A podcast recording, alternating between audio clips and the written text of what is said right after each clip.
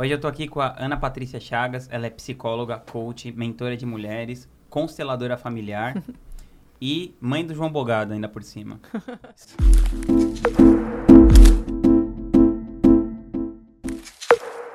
Paty, eu queria que você contasse um pouco pra gente. Primeiro, obrigado por estar aqui. É um eu prazer agradeço, te, Rodrigo. É um prazer uma alegria. Te, te, receber aqui. Muito obrigada. Eu queria que você contasse um pouco da sua história, é, principalmente de como você conseguiu ampliar a força da sua mensagem através do marketing digital. Você contasse a sua trajetória um pouquinho aqui pra gente. Então, eu comecei em 2003, é, fazendo círculos presenciais. Como uhum. todo mundo, a gente começa sem saber onde que a gente vai chegar, né? Sim, a gente sim. não tem a menor noção do que, que vai dar aquilo. Sim. E, na verdade, eu era psicóloga clínica, eu estava... Que linha que você seguia? Eu era junguiana. Ah, legal. Fui junguiana por muitos anos, inter interpretava sonhos, né, no consultório. Partiu arquétipos. É, e era, e era aquela típica junguiana clínica, né? Sim. E aí eu queria muito trabalhar com grupos. E eu comecei, então, é, eu já fazia palestras desde muito cedo. Na verdade, com 17 anos eu comecei a falar em público. Eu dava palestras Show. sobre questões espiritualistas, viajava pelo Brasil, já tinha essa coisa, antes de fazer psicologia. Aí depois eu trabalhava é, no consultório eu queria muito trabalhar com grupos. E aí eu comecei a fazer grupo de psicoterapia. E eu estava numa crise existencial, assim, terrível, porque minha mãe tinha acabado de morrer. Sim. Fazia um mês, eu fiz 30 anos, meu casamento estava mal, sabe? Tudo estava mal. Eu estava bem profissionalmente, eu ganhava bem com a minha satisfatoriamente com o meu trabalho, mas eu estava mal, mal, infeliz. E eu fazia terapia, mas aquilo não resolvia. E nessa época eu fazia mestrado aqui em São Paulo, na PUC de São Paulo. Uhum. Mestrado em Ciências da Religião. Estava estudando Maria Madalena, fui estudar o feminino. Nossa. E aí é, um monte de junguianos. Foi o primeiro mestrado assim acadêmico no Brasil em, em que se estudava Jung, né? Então a gente tinha na época a Denise Ramos, que é uma grande autoridade, que é da Sociedade Internacional. Uhum. E aí então tinha gente que migrou do Brasil inteiro para fazer. Então foi um momento muito fértil ali na PUC. E aí, no meio desse caldeirão todo, dessa dor enorme de perder minha mãe, dessa crise existencial, casamento mal, tudo, tudo ruim, estudando o feminino, mergulhei nessa coisa do feminino, da minha identidade, da minha relação com a minha mãe, de elaborar tudo aquilo. E eu comecei o grupo de psicoterapia. E as mulheres falavam assim: ah, o grupo de mulheres. Né, o grupo de mulheres. Mas você só atendia mulheres? É, só apareciam mulheres no Mas grupo. Mas é só porque só apareciam, não é. que você tinha restringido. Não, nenhum momento. No consultório tinha pacientes homens. Uhum. É, historicamente, na psicologia, as mulheres sempre buscam mais, né? Sim, as mulheres Normal. são mais inteligentes. Né? Elas, vão, elas vão antes em tudo, né? Antes na meditação, É. no yoga, Exato. na constelação familiar. Mas os homens já chegaram há bastante tempo no consultório, né? E, inclusive as pessoas mais jovens, porque antes o perfil era mulheres mais velhas. Uhum. Agora você tem jovem, adolescente, tem tudo, né? E tem muito, homens jovens.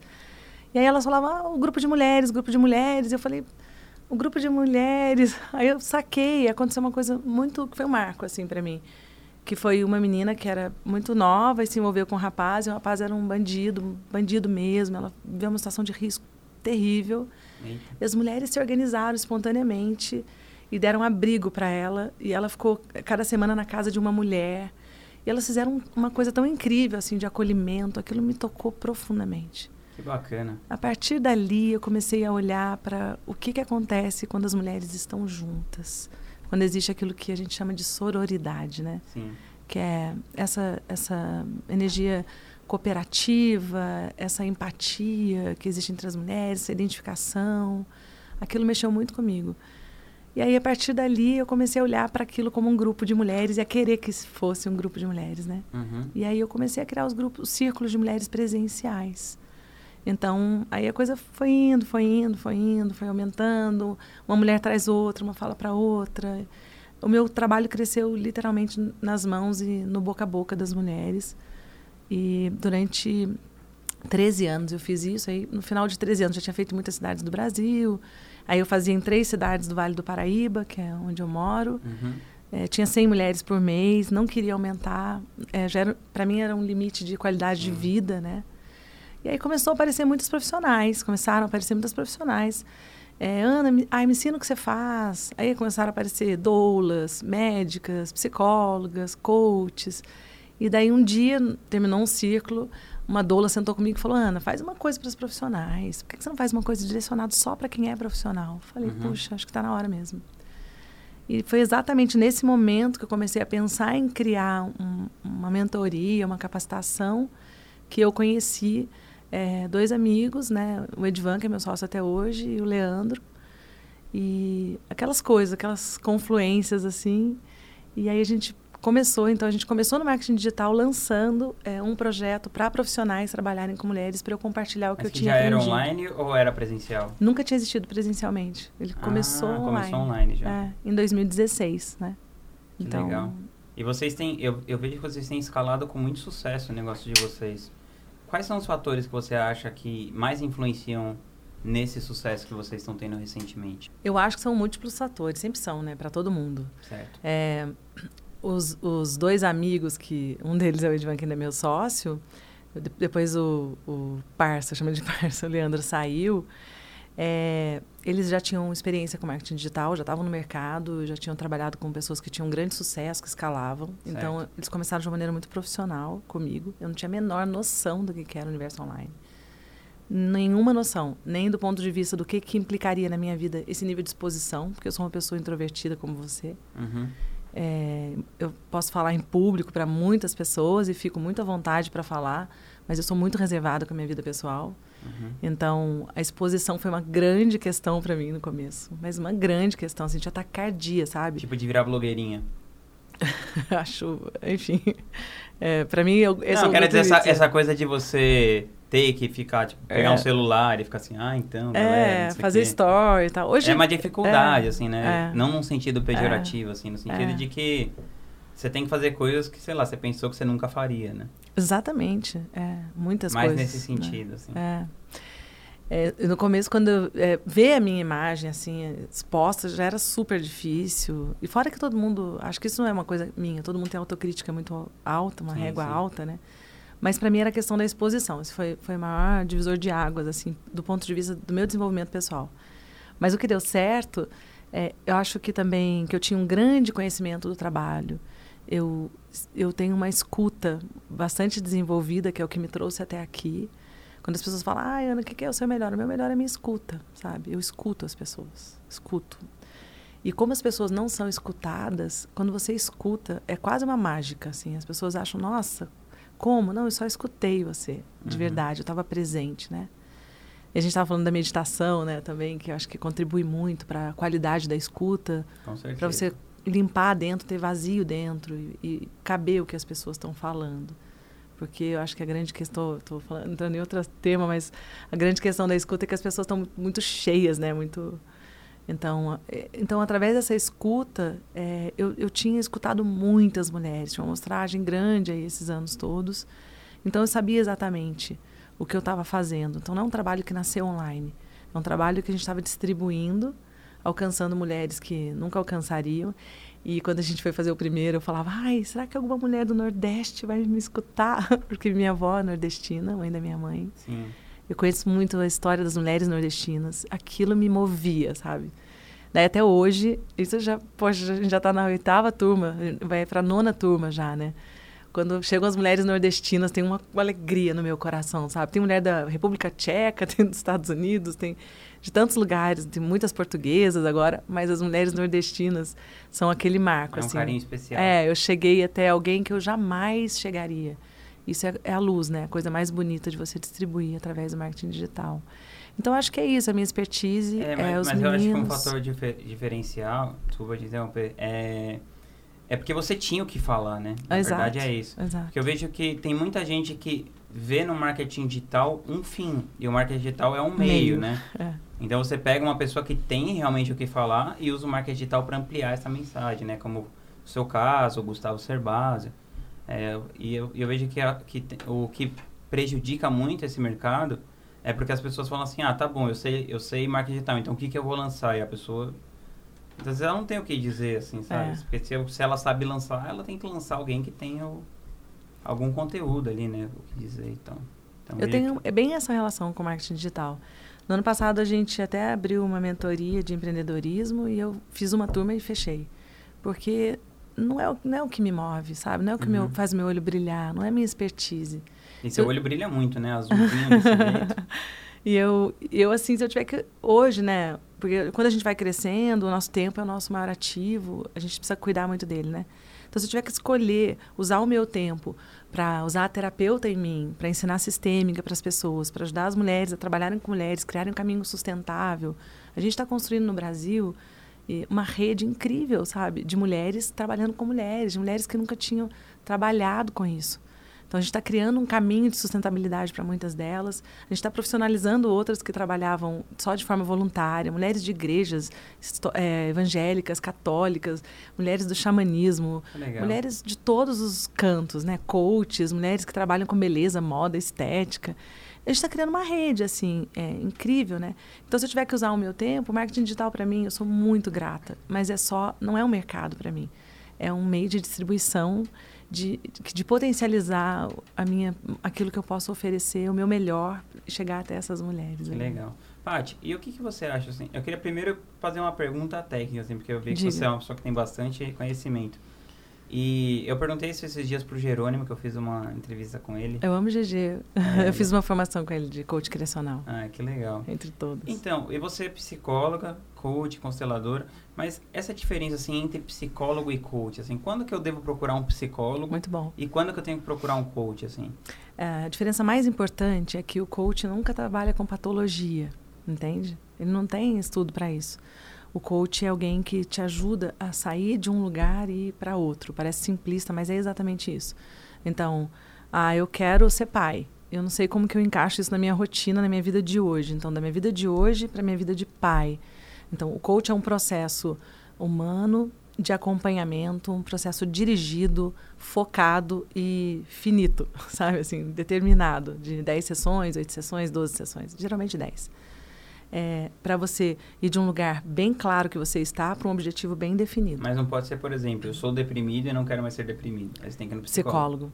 O psicólogo estuda, é, não medica também. Se precisar medicar, vai precisar de um psiquiatra, psiquiatra né? Sim. O psicólogo não medita, mas a gente estuda a psicodinâmica das uhum. patologias. Então, a gente vai ajudar alguém a lidar com essa patologia no cotidiano, na vida, se reinserir, é, aos conflitos familiares que são secundários de uma doença.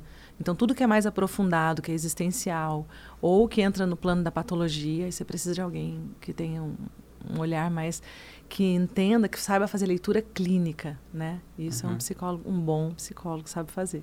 Ah, que legal. Também, né? Pode. E falando desse mercado de coaching, por ser uma profissão que é muito fácil você se formar, né? Uhum. Eu acho uma coisa super interessante. E eu acho que todo mundo devia ter um coach, né? Até eu o, também. O Bill Gates fala isso, né? Eu o, também acho o Eric Schmidt do Google. Eu acho que é uma coisa que deve ser bem valorizada.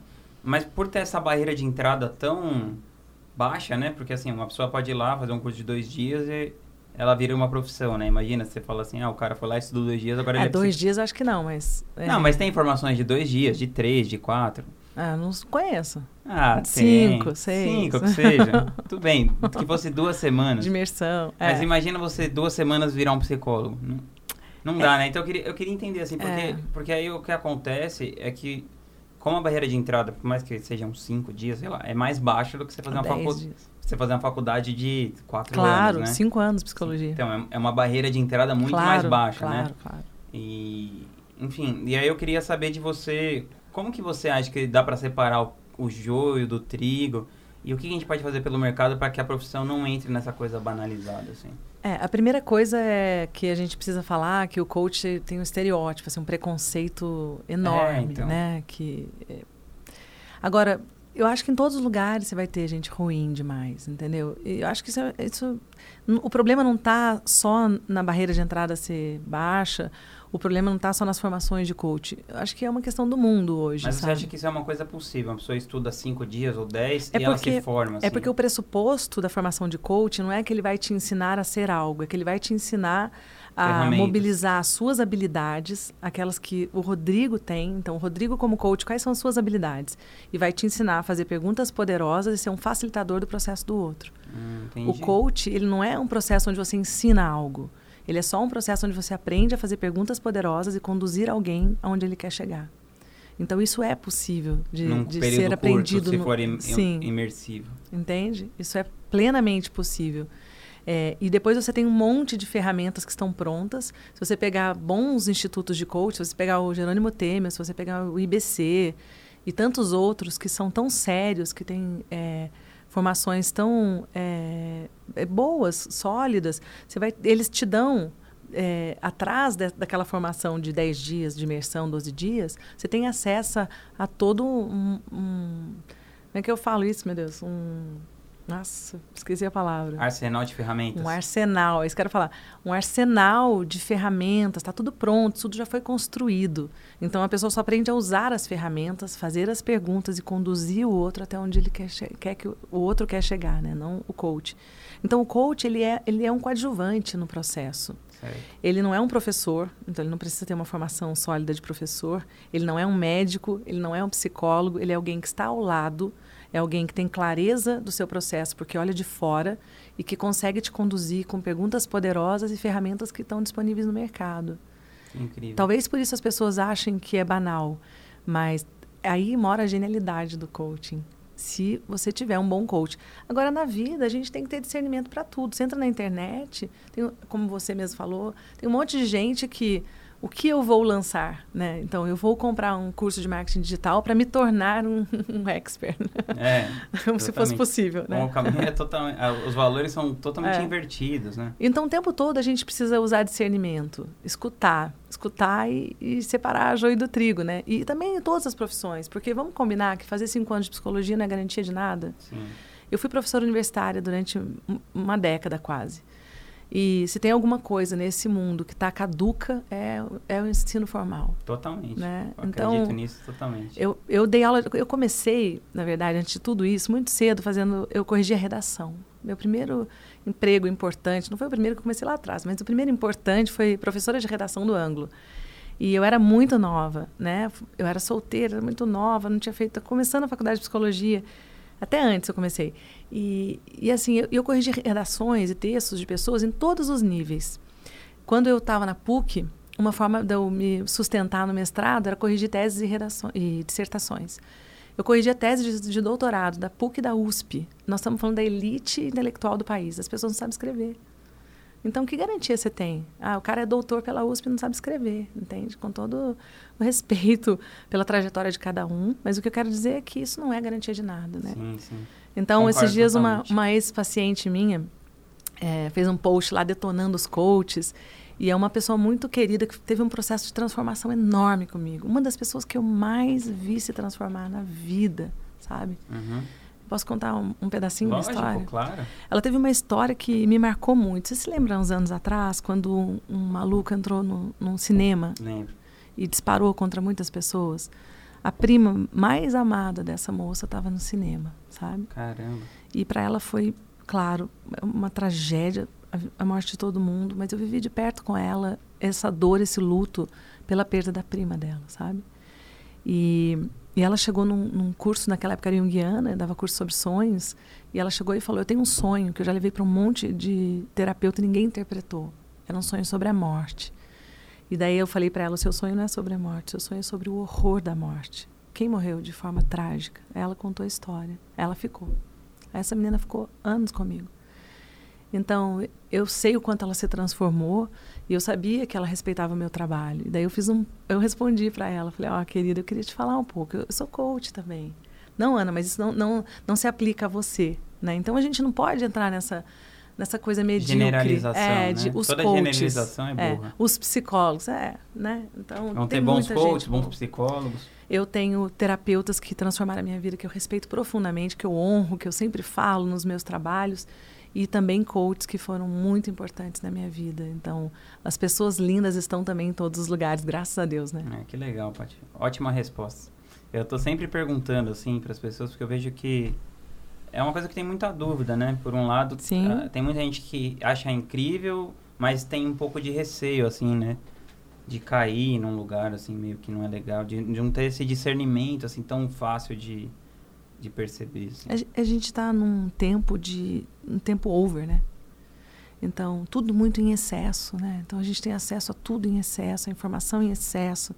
Eu, se você me perguntasse assim, o que você acha que as pessoas mais precisam eh, desenvolver hoje, é esse discernimento, sabe? Para mim, é, é ter clareza, se consultar. Uma coisa que eu falo muito para as mulheres, né? Se consulta. Isso aí é bom para mim? Como que eu me sinto diante dessa pessoa? Uhum. Porque Sim. o corpo isso fala. É um, isso é um ótimo sinal, né? É, o corpo fala na hora, denuncia na hora, né? A intuição que as pessoas acham que é uma coisa é, só metafísica, ela mora no corpo. Então, o seu corpo dá uma crispada em certas situações, né? Você escuta. Como é que você sente aqui? Como é que você se sente ali? O que, que, que, qual foi a sua primeira reação emocional a isso?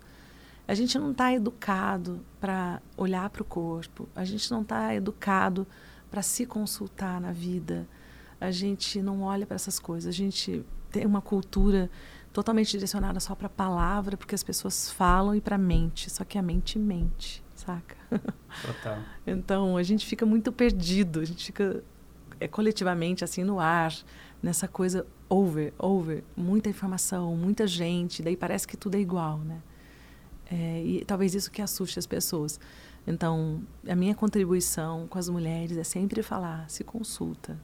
Esse passo cabe no, no meu pé, no meu passo, esse tamanho, dá, eu, eu alcanço lá com, com conforto, vou chegar lá respirando bem, ou não é para mim? Porque a gente vive a vida por uma régua coletiva. E, e nenhuma régua coletiva, e nenhuma receita de bem viver serve para ninguém, no fundo. É, eu gosto de duas imagens, sabe?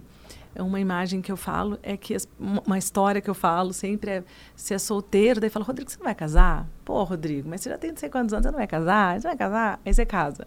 Você não vai ter filho, Rodrigo? Agora vai começar mas vocês não vão ter filho, mas é tão bom ter filho, não sei o quê. Aí você tem um filho, mas você não vai ter outro tadinho, filho único. Aí se você tiver três, três é muito, você é louco. Dois é bom. Então as pessoas têm um ideal de, de felicidade, né? Que é viver casado, um casamento heterossexual, dois filhos, um menino e uma menina melhor ainda, casa na praia, carro do ano e sei lá mais o que, né? E sempre, do ponto de vista material, sempre crescendo, crescendo, crescendo, e aí o céu é limite, né? E, e assim, é, é, tão, é tão superficial, é tão genérico, é tão genérico. Daí tem aquela imagem que eu gosto de falar também da mitologia, que é a cama de Procrusto, sabe? É, é uma história que fala que ele recebia os viajantes que passavam pela casa dele, ele hospedava os viajantes. E ele tinha uma cama. E aqueles que eram maiores do que a cama dele, ele cortava os pés. E os que eram menores, ele usava um, um um objeto de tortura para esticar e fazer caber na cama. Todo mundo tinha que ser daquele tamanho. Então a gente vive um mundo tão doido, tão doido, tão perdido, tão desorientado que a gente tem uma cama, uma receita de felicidade para todo mundo, né? E, isso só pode gerar 30% da população mundial com depressão, não sei quantos por cento da população mundial com síndrome do pânico. As pessoas estão gritando, sabe? Gritando porque a gente está numa civilização doente. As pessoas estão pedindo socorro, as mais sensíveis adoecem. Por isso que eu amo os esquisitos, Rodrigo. eu sou fã dos esquisitos, sou, sou fã. sou esquisito. É, porque os esquisitos são as pessoas que não se adaptaram a essa, essa civilização doente. São os que se mantêm um pouco mais inteiros. Ou se não estão inteiros, se estão, se estão é, manifestando um sintoma coletivo, são pessoas que estão bus em busca disso sabe? Às vezes elas não estão dando conta, né? Tem esquisitos que estão tão mal, porque elas acham que tem alguma coisa errada com elas, que elas deveriam estar tá naquela normose, né? Normose é um termo do Roberto Crema, do Pierre Vai, da Unipaz. Elas acham que elas deveriam fazer parte daquilo, mas não aquilo que está doente. Então, adoro pegar um esquisito e dizer: você é que está saudável. Que uhum. bom que você não se adaptou. Que bom que você resiste a isso. E, e na mesma medida, a gente precisa de muitos curadores, de muitos coaches, de muitos terapeutas, de, de muita gente a serviço das pessoas. Então, se é um mundo de muitos coaches, é porque é um mundo de gente muito perdida. Né? Então, o povo faz piada, ah, porque tem coach para você comer, tem coach para... Mas as pessoas não sabem comer. ah, tem coach para você encontrar alguém, mas as pessoas não conseguem mais encontrar alguém sozinhas. Então, quanto mais o mundo tiver perdido, mais a gente precisa das pessoas que se propõem a, a profissões de né? ajuda. Né? Exato, exato.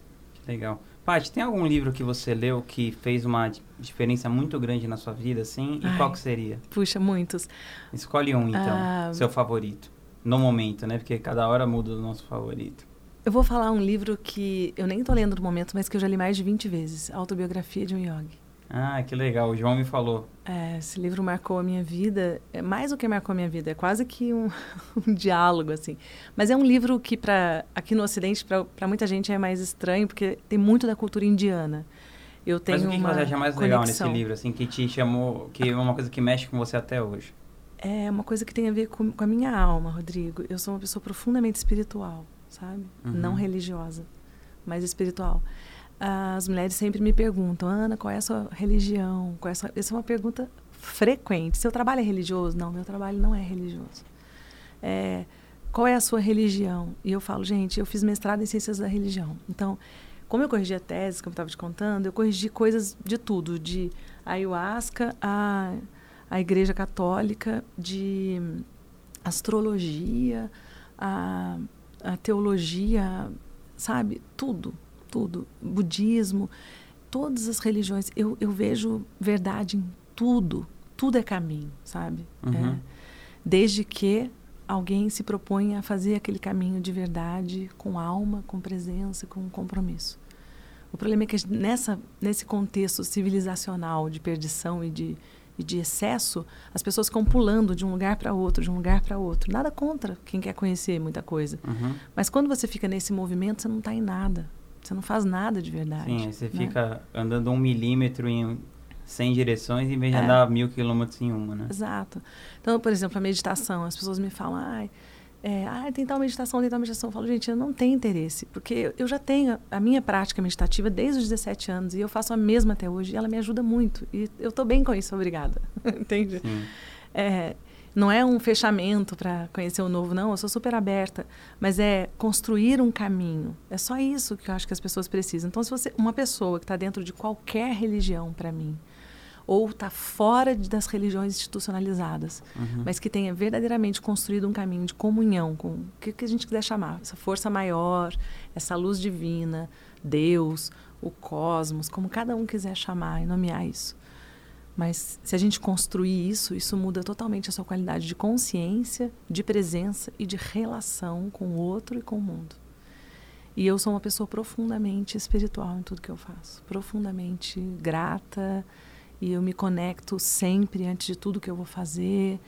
E, e esse livro é um livro profundamente devocional, de uma fé diferente da minha, Uhum. né, com muitas referências ao hinduísmo, à Índia, etc. Mas, mas é profundamente devocional e conectado com Deus. Então, de tudo isso é o mais importante para mim. Mas é claro que eu teria é, outros livros incríveis, né? Sim. Ler. A minha mãe, Rodrigo, ela, ela lia cinco livros ao mesmo tempo. Eu era pequenininha, via minha mãe com cinco livros na cabeceira, né? Meus pais sempre leram muito, muito, muito.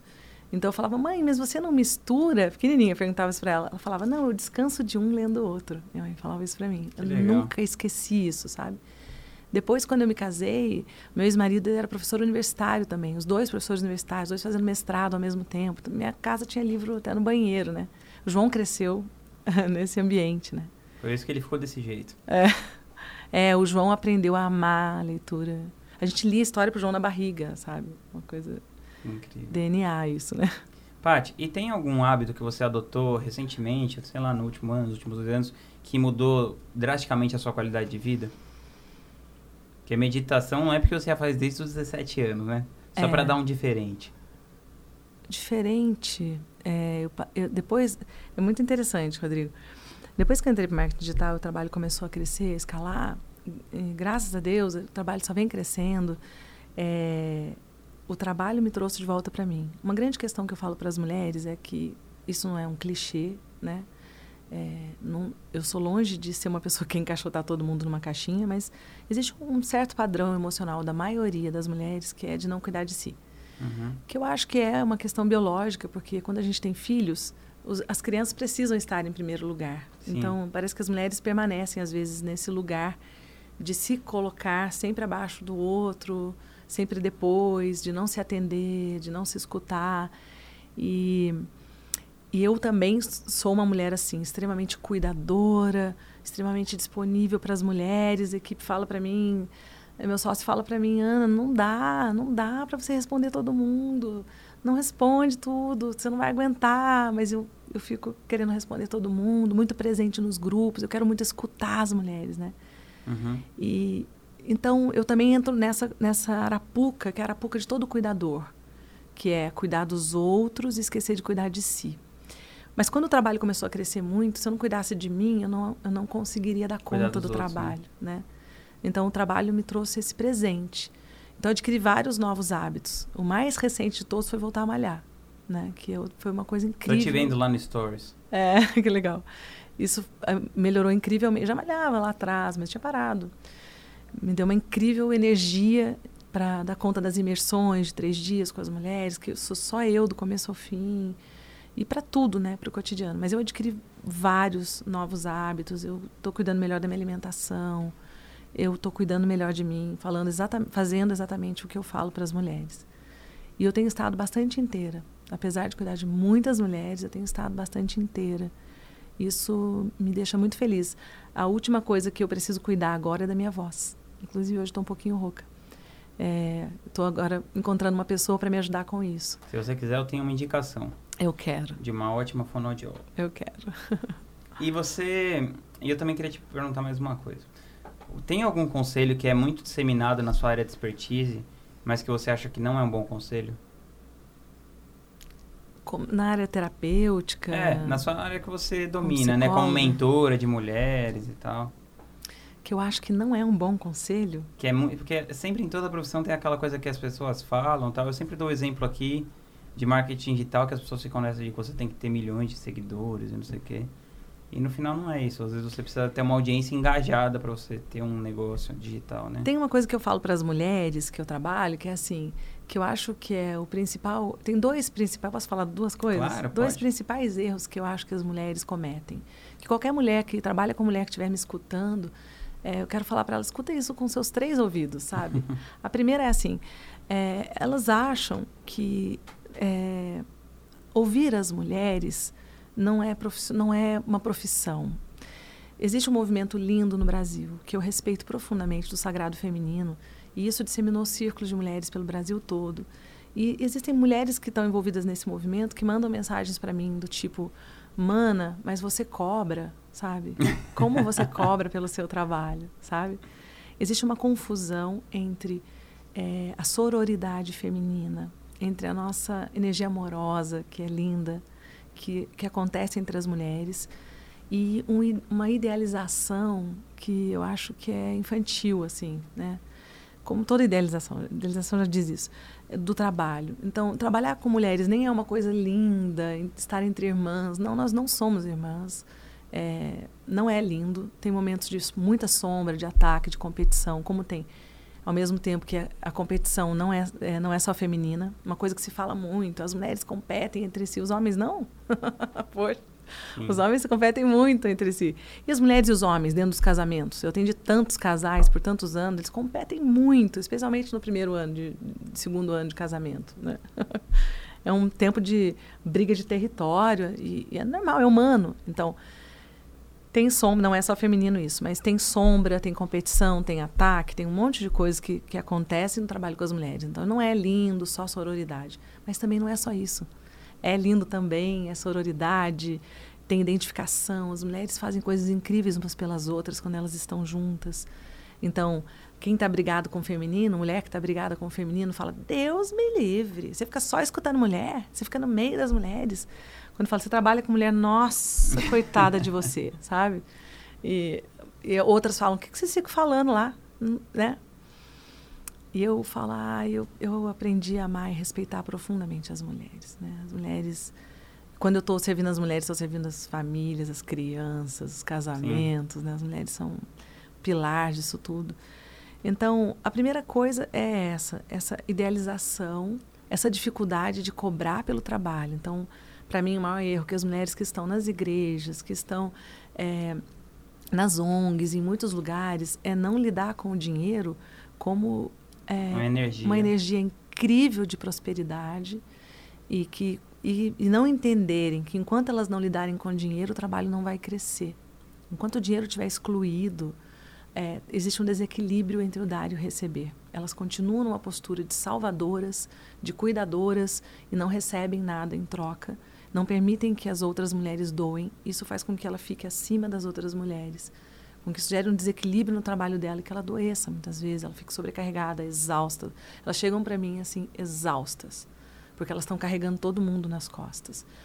O dinheiro, como uma energia que é fruto do nosso trabalho, do nosso tempo, da nossa expertise, do nosso estudo, de tudo de bom na nossa vida, que em si não é bom nem ruim, é só uma energia de troca, ele tem a benção de equilibrar as relações humanas. Para mim, a prosperidade é fruto de relações humanas equilibradas entre o dar e receber. Então, isso é a maior bênção que o dinheiro pode trazer para a vida de qualquer pessoa. Então, essa é a primeira coisa que eu queria falar, é ajudar uma mulher a se empoderar. E aí eu quero dizer também que, ah, essa é essa, essa é a maior maior fala que eu não concordo, que quando eu falo isso gera um monte de comentário lá embaixo dos vídeos. É, quando eu falo, eu não acredito em empoderamento. É, não é que eu não acredito em empoderamento, eu não acredito que eu empodero outra mulher. Eu acredito que cada mulher se empodera. Então a gente cria ambientes favoráveis para o empoderamento. A gente cria ambientes favoráveis, eu especialmente que trabalho com a sistêmica, para que cada mulher se reconcilie com a sua própria história para que ela se reconcilie com a origem dela, até com as coisas que ela mais detesta que aconteceram na história dela, que ela precisa tomar porque a força dela mora exatamente ali. Então a gente cria esses ambientes, esse nível de consciência, mas empoderar-se para uma mulher é uma decisão interna, nada fácil. E é preciso respeitar porque cada mulher vai ter esse despertar num tempo. Não é no tempo que que as pessoas acham bom, não é porque está na moda, não é porque. A gente vive numa sociedade patriarcal, a gente vive numa Total. sociedade totalmente machista mediada pelo masculino. A gente sempre vai falar desse lugar. E eu espero que socialmente isso se transforme muito e, e dou minha contribuição para isso. Mas a minha contribuição não é lá na luta social, né? Uhum. Essa é outra crítica que eu recebo ao meu trabalho. Ah, porque não sei o quê, você não se posiciona, Bolsonaro ou Lula, não sei o quê. É, é, não estar na ponta social desse trabalho, que é psicossocial, não significa que eu sou alienada, que eu não me posiciono ou que eu não contribuo. Uhum. Só que a minha contribuição. Claro, cada um vai contribuir de um jeito totalmente diferente. Né? A minha contribuição é cuidar das mulheres. É isso que eu faço de melhor. Isso é o melhor que eu posso oferecer para elas. Inclusive, cuidar das mulheres que estão lá na ponta social e estão estouradas, porque estão dando conta de questões coletivas que são maiores do que elas e toda vez que a gente se coloca no meio de uma questão coletiva, que é enorme, a gente sucumbe.